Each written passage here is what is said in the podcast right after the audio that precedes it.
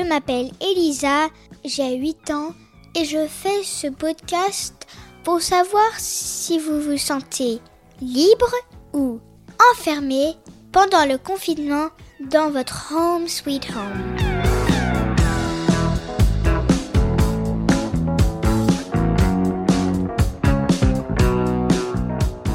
Pour ce 32e épisode, on a enfin quelqu'un qui nous envoie depuis Vous vous rappelez, le coronavirus, le Covid-19, apparu en première en Chine.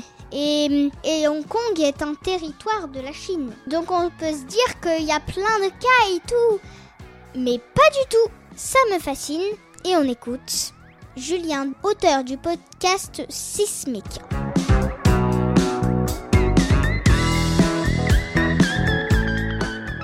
Y a presque ce sentiment de, pas de culpabilité, mais vraiment de distanciation par rapport à ce que d'autres peuvent vivre, notamment en, France, parce que la manière dont on vit la chose ici est finalement un peu atypique.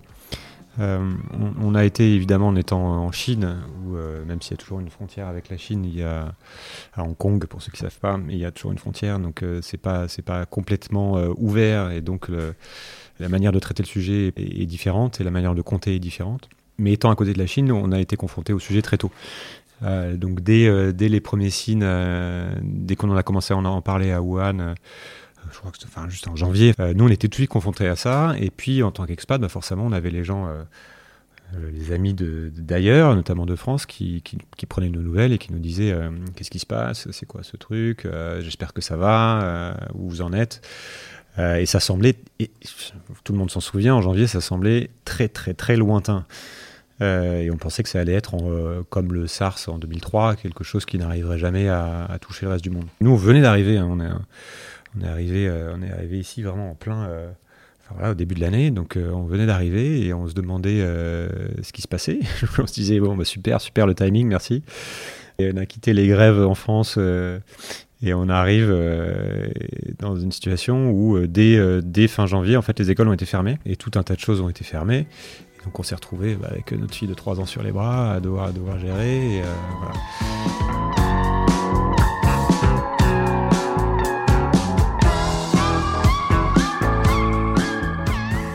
Et puis, très rapidement, ça s'est exporté. Et aujourd'hui, on est plutôt dans la situation inverse. C'est-à-dire qu'on on se sent privilégié vraiment d'être ici. Parce que euh, Hong Kong est une des, un des territoires qui a le mieux géré la situation. Il y a eu que, en tout et pour tout, depuis le début de l'épidémie, ici je crois qu'on est à 4 morts pour une population de 7 millions d'habitants. Et il n'y a pas eu de confinement. C'est fou, et ça s'explique de, différentes manières, hein, mais très, très tôt ce qui s'est passé, c'est que les, euh, la population, même plus que les autorités, la population a pris le truc sérieusement, parce qu'ils ont, ont le traumatisme d'une épidémie qui était très forte à Hong Kong, qui a fait je crois, plus de 400 morts en 2003, qui était donc le SARS. Et donc très très tôt, la population, voyant que ça, que ça venait de Chine et que c'était un port de contrôle en Chine, a, demandé à ce que les frontières avec la Chine soient fermées de manière euh, ferme. Et notamment une grève du personnel hospitalier qui, a exigé du gouvernement que ça se passe parce qu'ils se sont dit on ne pourra pas tenir. Et donc le gouvernement a fini par réagir, presque un peu tard, et mais euh, donc fin janvier, les écoles ont été fermées, tout ce qui est administration a été fermé, on leur a demandé de bosser à distance, tout ce qui est euh, lieu public fermé a été fermé, et donc voilà. Mais sans qu'il y ait de confinement. Et très très très tôt, toute la population de la ville s'est mise à porter des masques là où on disait que ça servait à rien, et, y compris d'ailleurs parmi la population expat, tout le monde se disait mais non ça sert à rien, donc il y avait que les expats euh, blancs qui ne portaient pas de masque pendant, pendant un certain temps, euh, mais, euh, mais c'était pas grave entre guillemets parce que tout, tout, le reste de la population congolaise vraiment porter des masques. Et c'est prises de température partout, c'est euh, désinfectants partout. Euh, voilà, donc ça, ça se fait petit à petit, mais voilà. Donc, du, truc, c'est très peu propagé. Et au final, donc il n'y a pas eu de confinement. Et jusqu'à aujourd'hui, il n'y a pas de confinement. Donc on a toujours le droit de circuler. Il y a eu des mesures un peu plus strictes qui ont été prises dernièrement parce qu'il y a eu un début de deuxième vague avec euh, le retour justement d'expats qui, qui avaient fui, qui étaient rentrés chez eux en France, notamment parce que les écoles étaient fermées, et qui ont ramené le virus en sortant dans les bars, en sortant dans les restaurants et en faisant pas gaffe. Et donc, ils ont pris des menus un peu plus stricts. Donc là, on n'a plus de rassemblement de plus de 4 personnes. Ils ont fermé tout ce qui est euh, lieu de rassemblement extérieur, type euh, jardin d'enfants, etc. Et, euh, mais toujours pas confiné, on a toujours le droit de circuler. Mais voilà, tout le monde, les gens continuent de sortir. Là, c'est une superbe journée aujourd'hui, donc les gens se sont rués sur les plages et dans les, dans les parcs nationaux, faire des balades en montagne, etc. Et donc la vie continue de manière à peu près normale. Alors évidemment, il y a un impact économique qui est, est important puisque il y a eu notamment tout ce qui est lieu de sortie. On, a beaucoup qui ferment parce qu'ils ont aussi interdit la vente d'alcool euh, récemment parce qu'ils s'étaient rendu compte que, ça, que l'alcool rapprochait les gens. Euh, donc beaucoup de business souffrent, mais après l'autre particularité de Hong Kong, c'est qu'il y a, c'est une ville qui a beaucoup, beaucoup, beaucoup d'argent, beaucoup d'excédents budgétaires et qui donc qui aussi a les moyens de soutenir euh, les business de manière forte et en cash.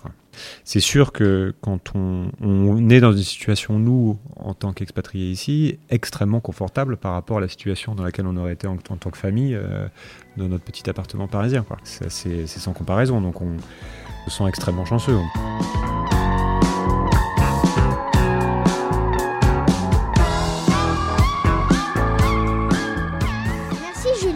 Et n'oublions pas, tu as un podcast qui s'appelle Sismic, que ma mère aime beaucoup et qui parle du monde qui change justement.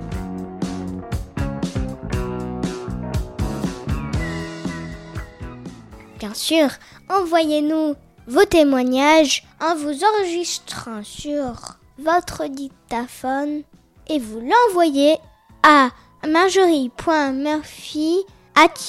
marjorie.murphy.yahoo.fr m a r j o r i e murphy at yahoo.fr.